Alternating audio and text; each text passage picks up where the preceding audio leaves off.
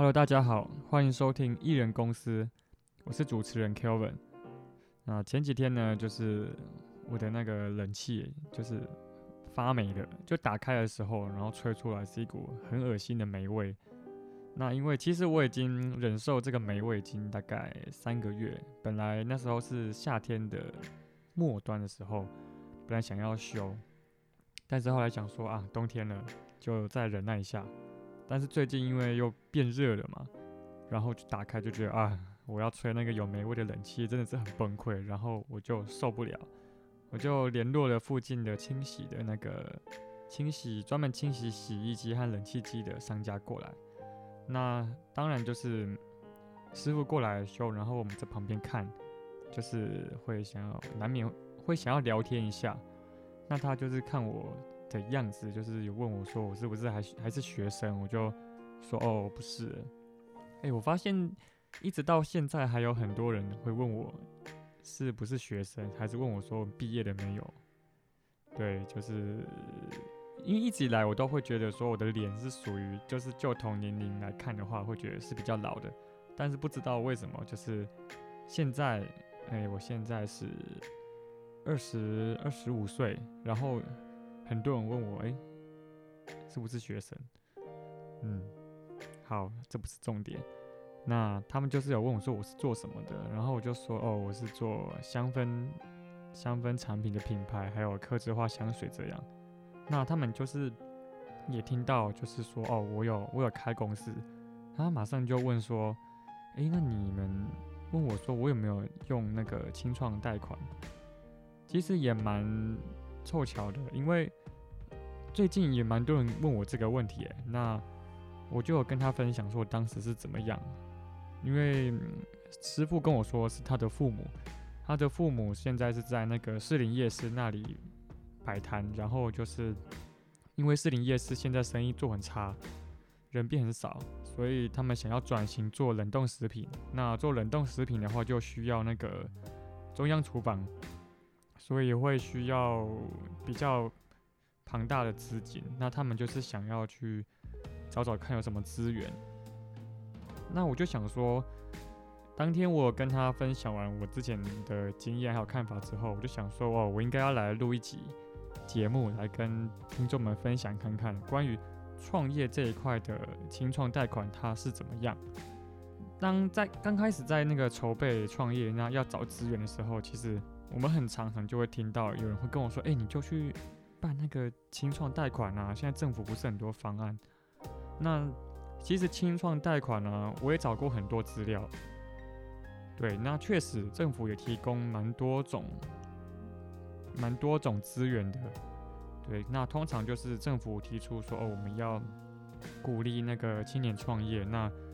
那大家也知道，青年创业很困难的，就是资金的问题。那政府就是也有去。制定一些计划，然后有去找一些负责配合的银行，那来一起推广这计划。那，那你这个计划通常就是除了报名之外，你要然后你还要有送件那个计划书。但我觉得有一个很重要的是，这些清创贷款，很多很多人不知道是，他要先成立公司你才能办。也就是说，今天如果你只是一个，你只是成立一个行号的话，你是没办法申请这些清创贷款的。我觉得其实这个蛮重要，因为这个我那个时候在找资料，我就发现这件事。那除此之外呢，他还会要求你去上一些政府的课程，然后时数我记得是要满，嗯，好像二十一小时吧？对，二十一小时。那我那个时候是。参加了一个为期三天的十八小时的那个微型创业凤凰的计划书填写，它会就是微型创业凤凰的一个整个一个课程，它会教你怎么写计划书，然后跟你分享一些营运的观念，然后老师们还会分享他们的一些案例。这样，那我觉得参加政府的课程，很多人可能会觉得说啊，政府的课程很多都是一些。嗯，很八股或是一些很古老的观念，那可能请来的老师其实也未必是真的是很厉害的人。嗯，我觉得是这样哈，就是说，今天政府他们在推这个的时候，他们请老师来授课，他们通常会是去找一些大学的一些教授，那或是一些跟你申请计划书相关的，譬如说某一些事务所，那他们会请一些事务所的人来分享，那或者是有一些跟政府部门很常在配合的公司，他们会来跟你分享说啊，他们一些案例，或是计划书怎么写会比较容易过，或是会比较有机会拿到比较高的额度。好，那我们回到刚刚的说，清创贷款就是它有所谓的创业启动金，那就字面上的意思，我们很多人会认为说是哦，政府那边可以借你一笔钱，然后给你去创业，但其实完整来讲是说哦，你要先成立好公司，不管你是不是独资，然后。诶，或是你是不是什么合伙登记的行号，或是有限，或是股份有限公司、有限合伙这样子，你才有资格办理。那虽然都叫那个清创贷款，但是有不同的种类啊。比较常见的其实就是，诶，银行有配合那个政府的政策办理的一些计划。那这一种清创贷款呢，就是他们也会要你去写一些计划书。就是说，哦，你这个你这个事业，你要做什么事，有什么内容，什么产品，然后你可能会需要哪些嗯设备，或是说你大概你要去算你这些一个月的花费会多少，对。那还有很重要的就是，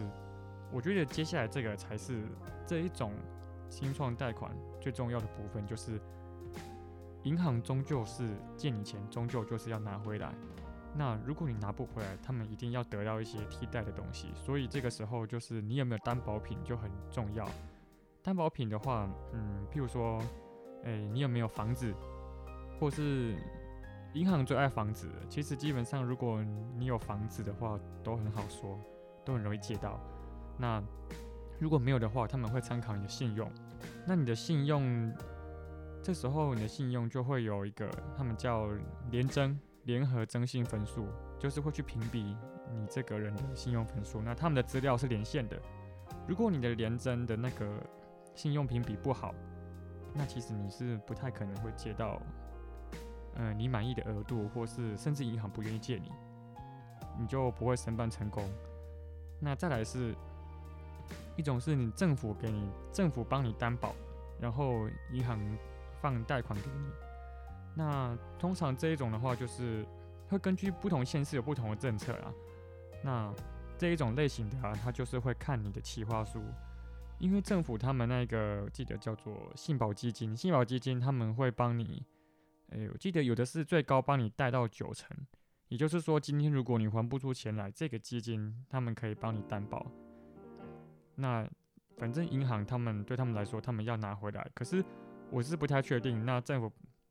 信保基金帮你担保九成之后，你剩下还是有一层。那一层如果你自己还不出来的话，我其实也不确定银行他们那边会怎么办啊，这我真的不知道。那所以他们这个时候，银行可能也为了避免这种情况，在之前的步骤，好，反正就是银行是借你是 OK 的，那他们会要看你的企划书。这个时候你企划书写的怎么样？你的企划书的那个一些执行的项目，或者是一些花费是否合理，银行都会去一一审视，然后再决定要那个贷多少额度给你。那还有一个很重要是，他们还是会评估你的还款能力，他们可能会去，嗯，可能会去调查你的一些信用资料，或是说，他们可能会去调查一些你家人的一些资料。去看看说哦，你们家人是什么样的职业啊，或是说你们有没有什么不良记录啊，或是你们的一些财产方面再去审核。那你审核通过的话，就是政府帮你担保，然后你再去跟这个计划、这个政府计划有合作的银行去申办，你自己可以不用出担保品。对，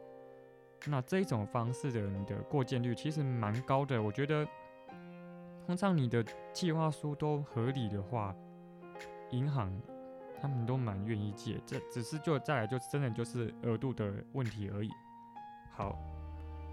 那再来是去年二零二零年八月开始有一种新上路的清创贷款。他们刚上路那个时候，其实我正好七月底的时候是在上政府微型创业凤凰的一个课程，那个里面的上课老师就有提到说，八月一号有个新的那个经济部跟中小企业银行合作的一个最新的计划，主打就是它单一窗口，那只要七天就可以快速审核，但但是这个计划它是属于一百万元以下的。然后是全额担保，而且不用计划书，你就填一些表格，然后你就可以去去申请。那这个时候啊，就是还是要看，嗯，因为我自己是使用这一个方案，因为对我来说，我觉得，因为我算是小成本创业，对，然后我会觉得说我并不用到写计划书那个步骤，而且。而且那时候也认为说，哦，它审核这么快，又不用企划书，很有吸引力。所以我们那时候得到消息是，很多人都去报名这一个。对，好。但是我的经验是这样，因为我后来有跟配合的银行他们聊过，他们是跟我们说，其实这个方案对银行来说非常的硬，而且不可能七天就通过。如果要七天通过的话，这个情况只有一个可能，就是负责呃负责审核银行的行员，他没有其他事情要处理的话，就只有你，他是可以快速七天审核，不然的话根本不用认为是七天可以审核过。所以他们也觉得政府这个方式对他们来讲是很硬，对他们来讲真的是增加很多负担。对，但是他们又不能不配合。好。那我的经验是，如果你一个月就过了，那已经算是非常快了。对，好，那再来就是额度的问题。嗯，额度的问题的话，其实我们之前和一些同学们也有聊过，就是大家经验分享是说，最终就是看你的还款能力，还有你的计划。你的计划里面就会包含到说你大概会需要多少资金，然后。你再去提一个金额，银行会根据你的计划跟你的还款还款能力，最后放一个额度给你。有可能你就是一开始就贷到你要你要的一个数字，那也有可能就是比你要的还要更低。但是你这个之后，如果你的信用都良好，也有正常按期还款的话，是可以再增贷的。也就是说，你可能这个方案是一百万以下。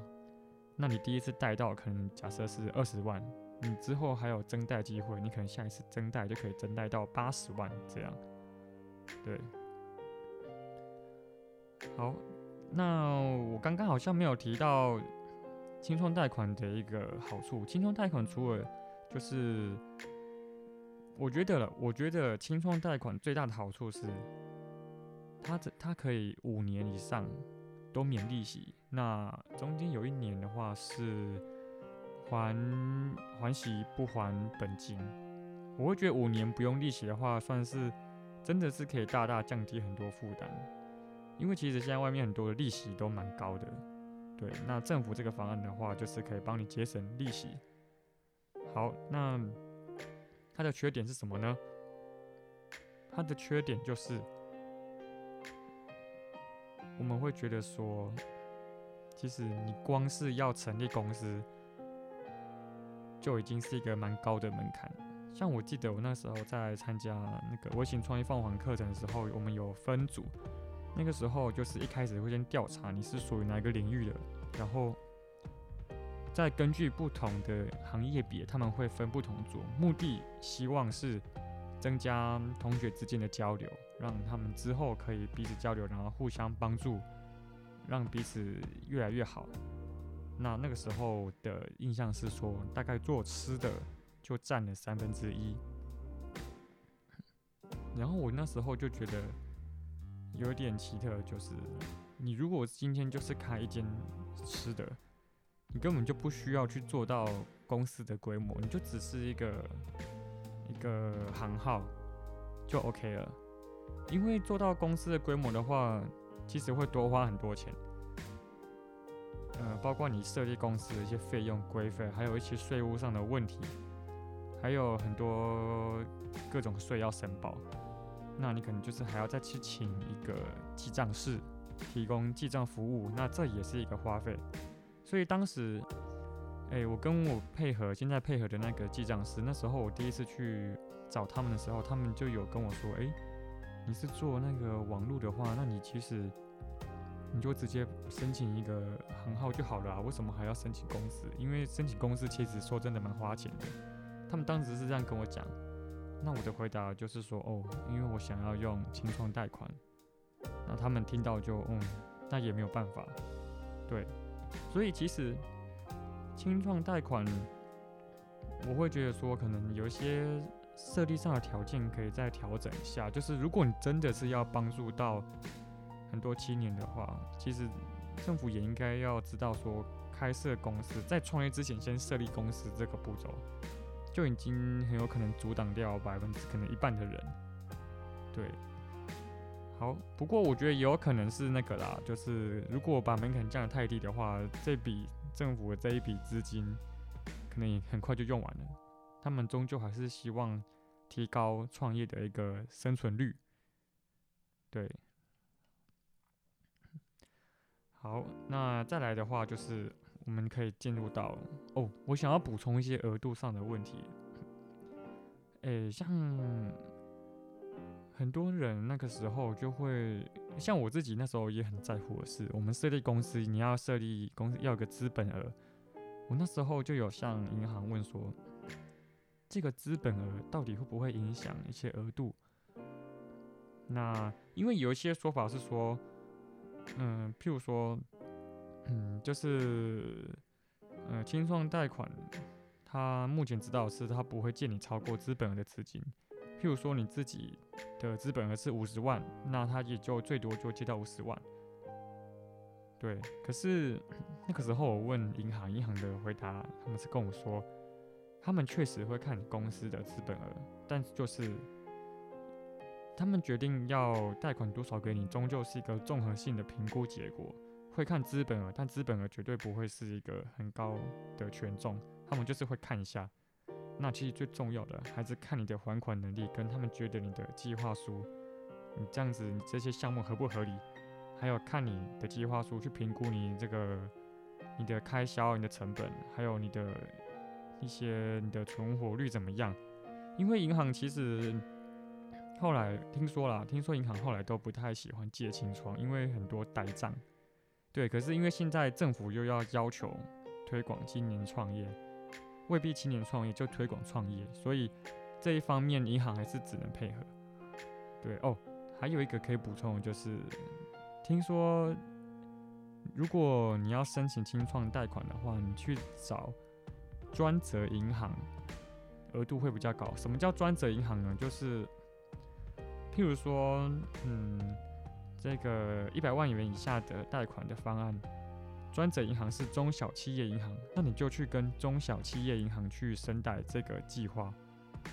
那听说是额度会比较高，但我我不认为会高到多少啊，因为如果你的还款能力或是你计划书的内容太差的话，就整个计划不太可行，他们觉得你。这样子不太不太好的话，你额度也不会多高，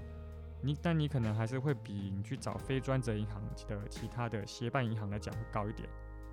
对。但我自己会觉得说，如果你已经有原本有在往来的银行，你就直接去跟那个银行去做申贷，这样子过件率是最高的，因为他们最了解你的情况。对，好，那。后来我申贷成功之后呢，哎，其实当时是这样，当时是银行，银行的行员跟经理听完我的计划之后，他们是觉得我的计划是可行的，而且因为我们的计划用途都是正正当当，最重要的是我少了很多其他的一些常见的比较重的成本，譬如说，因为我算是做网络的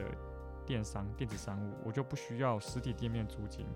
我也不需要什么设备，我的设备就是一台笔电或者其他呃可以携带的一些一些设备。那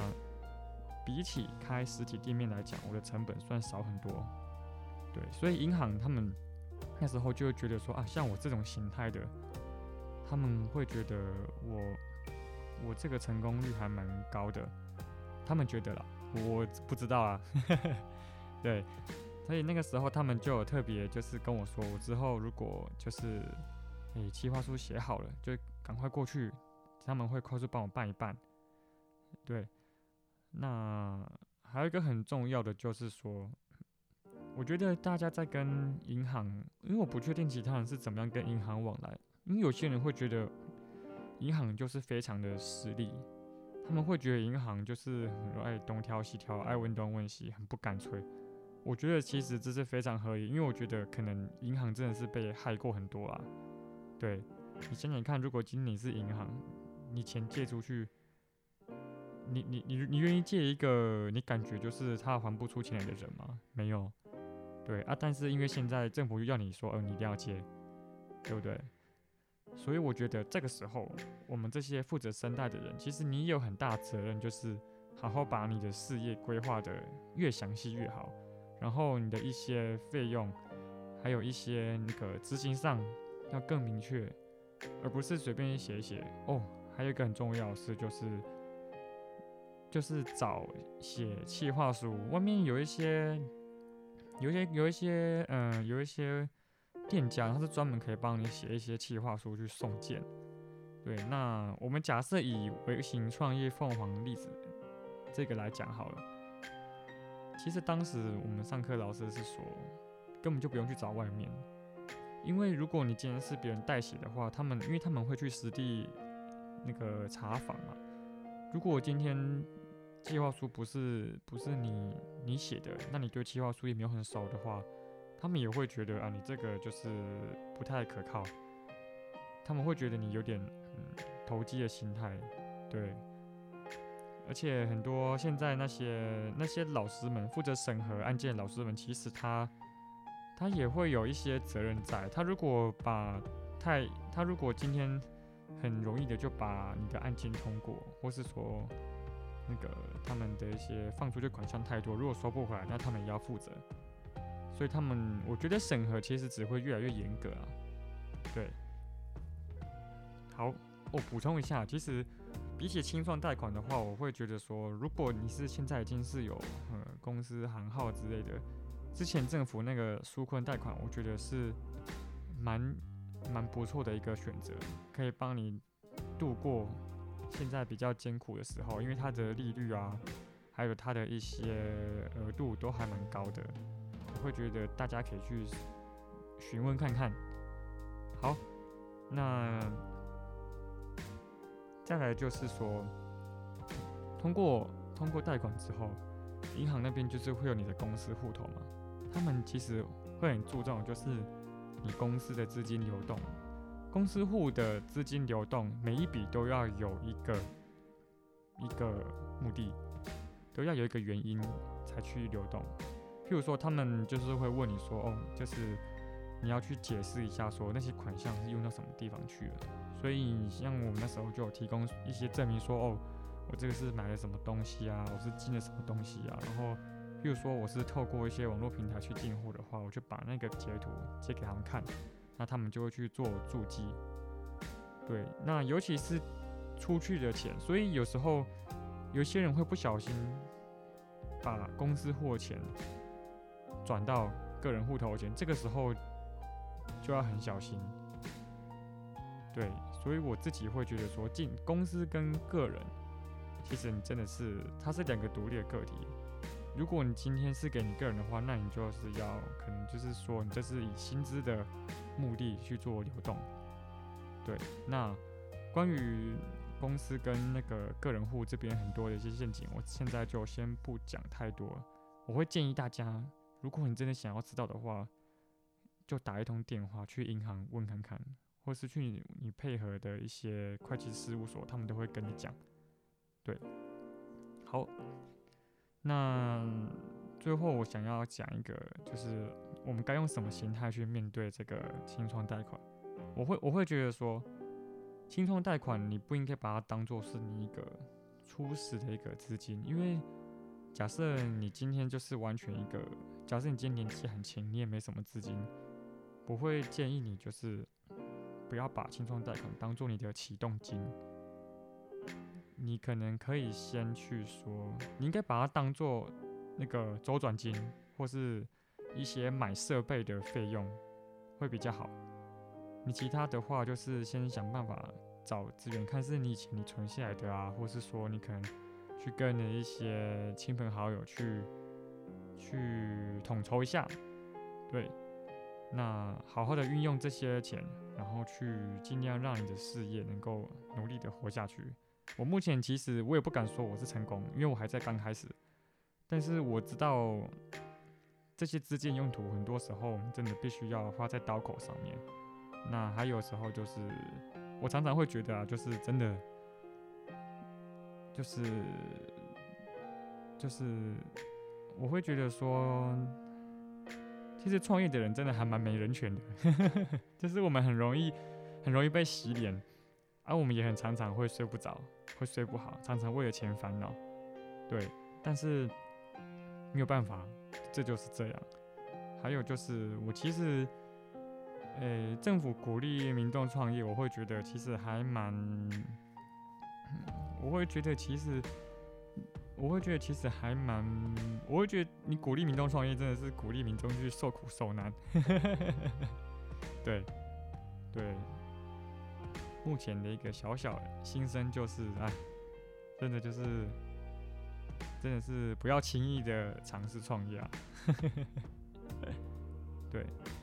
我们期望的大家也都听过嘛，可能生存率大概只有一趴而已，百分之一，百分之一耶！对，然后听说最近那些很多新创，很多都那个名额都整个爆炸。对，那我会认为说。在你决定要不要创业之前，可以先去整理一下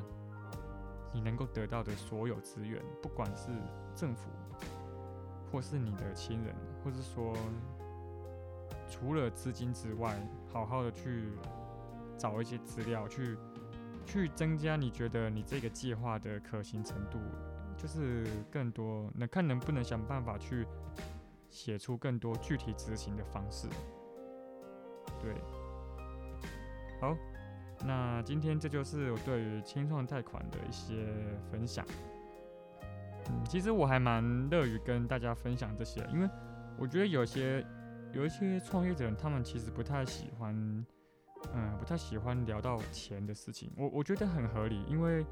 就他们平常就已经在为钱烦恼了，你还一直跟他聊钱这个问题，其实就是会让他们增加很多压力。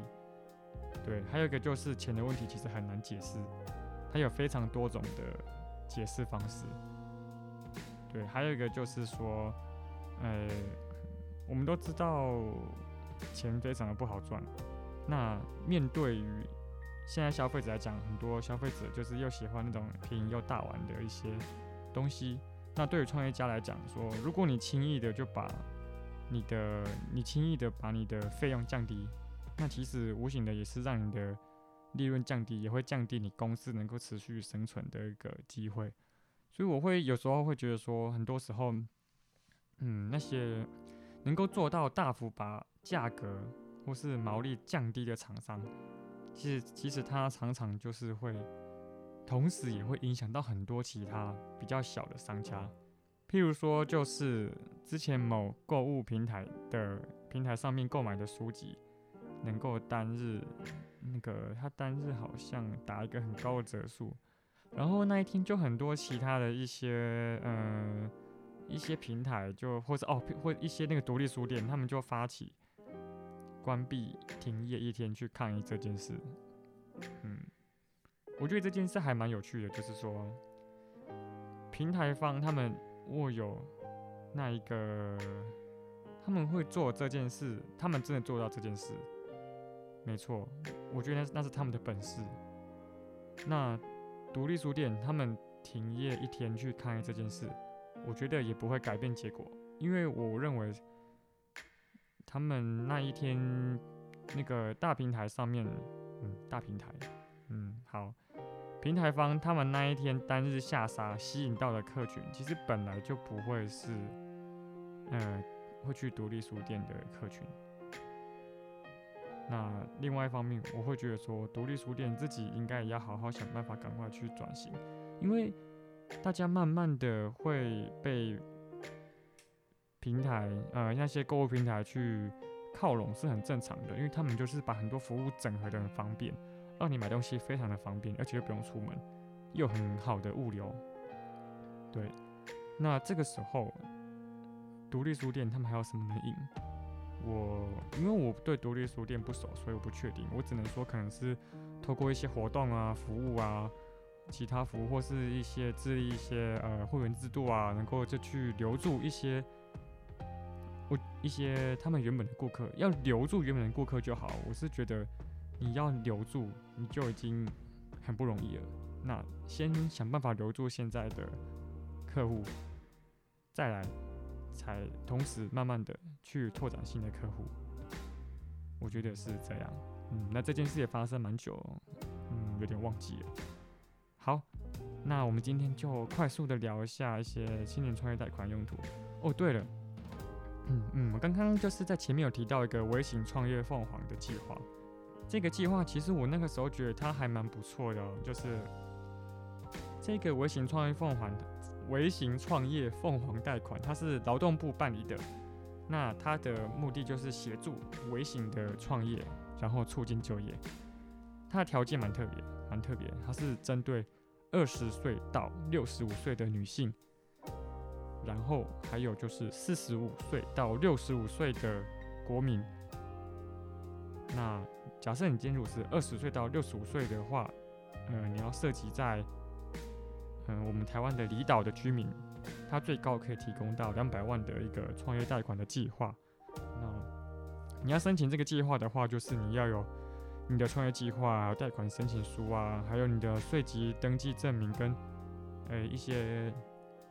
所营的事业主管机关核准文件的影本，还有切结书啊一些资料。这个方案我觉得还蛮不错，一来是说他会他有很多的课程。政府可以教你很多技能，去帮助你创业成功。再来就是他们有专门写企划书的课程，他会告诉你企划书怎么写，会比较合理，而且比较容易通过。对，还有就是它是针对，它其实本来是针对女性啊，那但是如果你是男生呢，你男生的话其实就是你还要四十五岁以上。那我会觉得说，如果你今天的你今天需要的资金没有到那么多的话，你可以就是先去朝向其他那个，诶经济部那个方案去做申请。但现在的话，应该要排队排很久。